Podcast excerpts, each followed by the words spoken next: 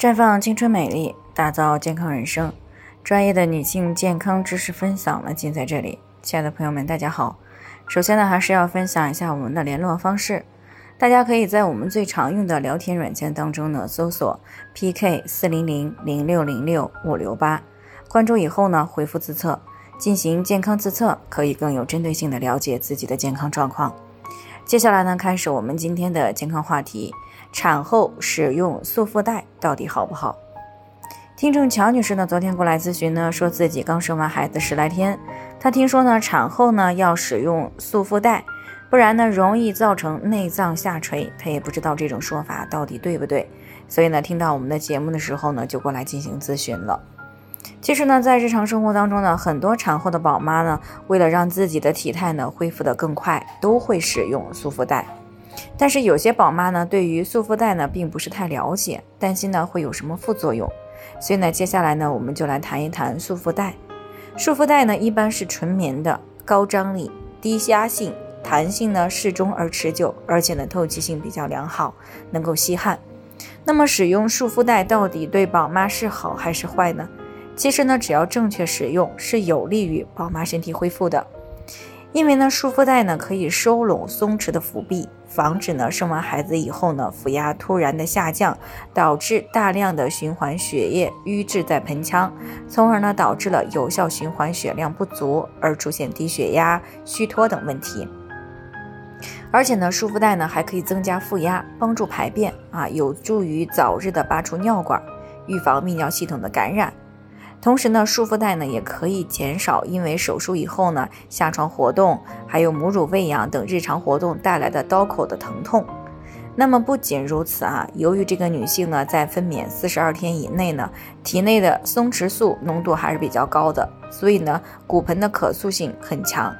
所以，对于怀孕以及生孩子的时候造成的耻骨联合分离和骨盆的外展，那么可以通过骨盆束缚带对于骨盆呢施加外力来促进它的恢复。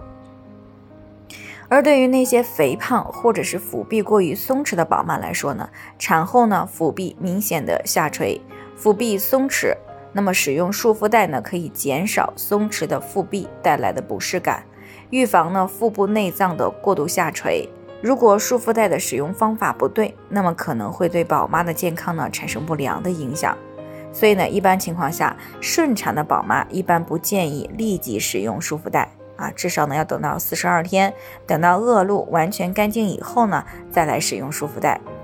而剖宫产的宝妈呢，则是推荐产后呢就立即的选用束缚带来压迫腹部的刀口啊，以减少呢这个切口的出血，防止腹部的切口裂开。特别是纵切口的这个宝妈啊，那么当伤口愈合以后呢，啊才可以取下来。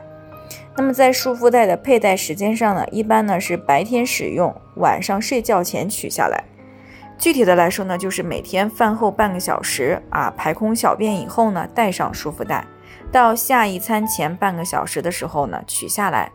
而且呢，每佩戴两到四个小时就要放松十分钟左右。每天的这个总时间呢。不宜超过八个小时，